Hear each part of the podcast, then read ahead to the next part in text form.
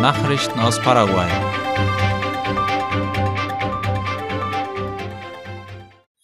Vorstellung der geplanten MEOPC-Projekte für 2022. Der Minister für öffentliche Bauten und Kommunikation Arnoldo Wiens hat sich gestern mit Finanzminister Oscar Llamosas sowie mit den Mitgliedern des Komitees für Arbeiten, öffentliche Dienstleistungen und Kommunikation von der Abgeordnetenkammer getroffen. Den Abgeordneten wurden dabei die wichtigsten Projekte für das laufende Jahr sowie die für ihre Finanzierung verfügbaren Finanzmittel vorgestellt. Darüber berichtet die staatliche Nachrichtenagentur IP Paraguay. Zu den Bauvorhaben gehören unter anderem drei neue Gefängnisgebäude, die Fußgängerbrücke im Ñuguazu Park, die Restaurierung des Regierungspalastes, der Kirche San Joaquin und die Restaurierung der Bahnhöfe Yegros und Vertoni. Schmuggel von Fisch verursacht Millionenverluste. Fleisch- oder Fischsorten Tilapia und Pacu gehören momentan zu den Produkten, die hierzulande am häufigsten geschmuggelt werden, wie die Tageszeitung ABC Color schreibt. Auf der einen Seite betrifft das die Züchter, die wegen des illegal aus den Nachbarländern Brasilien und Argentinien eingeführten Fischfleisches Verluste bis zu 9 Millionen US-Dollar erleiden könnten. Auf der anderen Seite stellt der massenhafte Schmuggel auch eine ernsthafte Belastung für die Verbraucher dar, da das Fleisch konstant gekühlt werden muss, um eine Zersetzung zu vermeiden. Die Produkte aber, die aus dem Ausland eingeführt werden, unterliegen keiner Qualitätskontrolle.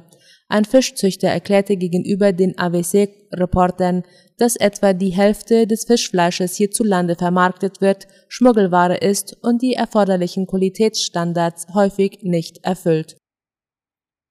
Das städtische Theater von Asunción hat eine neue Direktorin.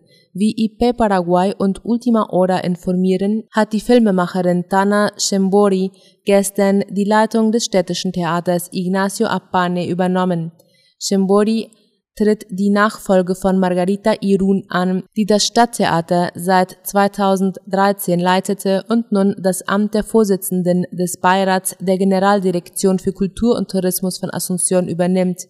Die neue Theaterdirektorin ist eine renommierte Filmemacherin, die mit Juan Carlos Maneglia bei den Filmen Siete Cajas und Los Buscadores Regie geführt hat. Der Senat würdigt das H2O-Orchester für die Erschaffung der Wasserharfe.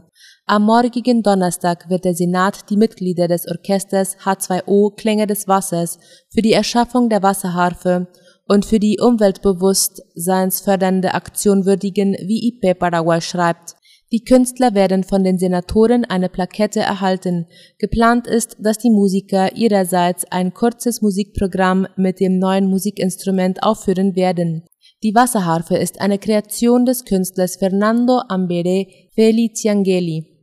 Für die Herstellung des Instruments wurden Eisen und Glas sowie Schläuche verwendet. Gespielt wird das Instrument im Orchester von der Harfenistin Alexandra Vritos. Nachrichten aus aller Welt.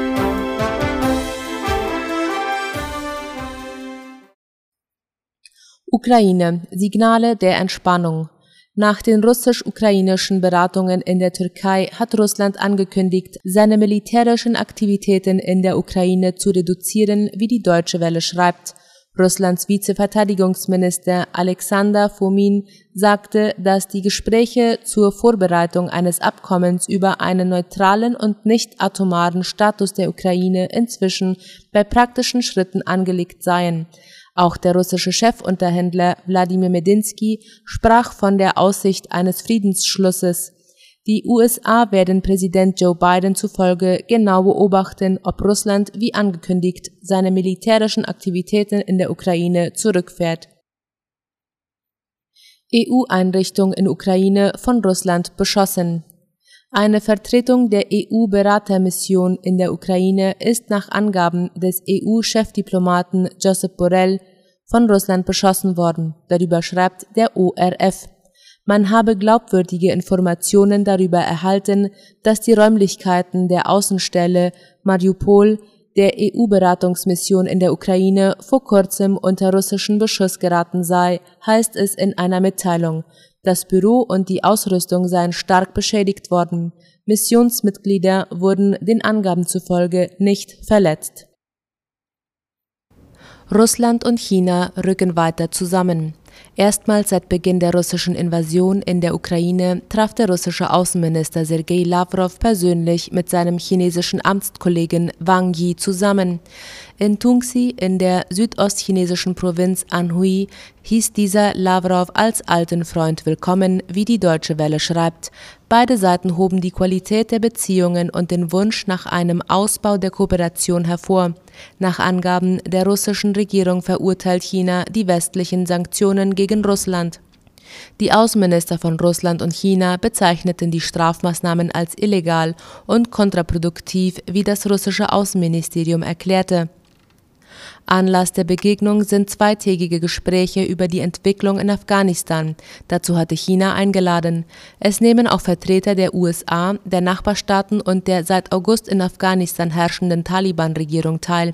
China gibt seinem geostrategischen Partner Russland im Ukraine-Konflikt politisch Rückendeckung und weigert sich bis heute, die Invasion zu verurteilen. Vielmehr stellt die Volksrepublik die USA und die NATO als Hauptschuldige der Krise dar.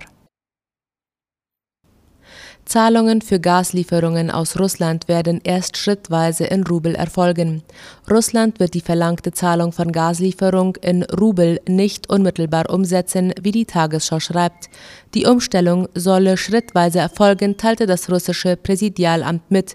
Bezahlungen in den jeweiligen Landeswährungen seien aber unvermeidbar, da der Dollar als weltweite Reservewährung ausgedient habe, so die russische Regierung. Ursprünglich sollte die Änderung bereits morgen in Kraft treten. Die Lieferung von Gas und die Bezahlung seien allerdings getrennte Prozesse, sagte der Kreml-Sprecher Dmitri Peschkow. Die Anweisung von Präsident Wladimir Putin auf Rubelzahlung umzustellen sei daher noch nicht für diesen Donnerstag gültig, so der Sprecher. Putin will sich erst morgen mit Vertretern des russischen Gasgroßunternehmens Gazprom und der Zentralbank treffen, um sich über den Stand der Dinge informieren zu lassen. Soweit die Mittagsnachrichten am Mittwoch. Auf Wiederhören.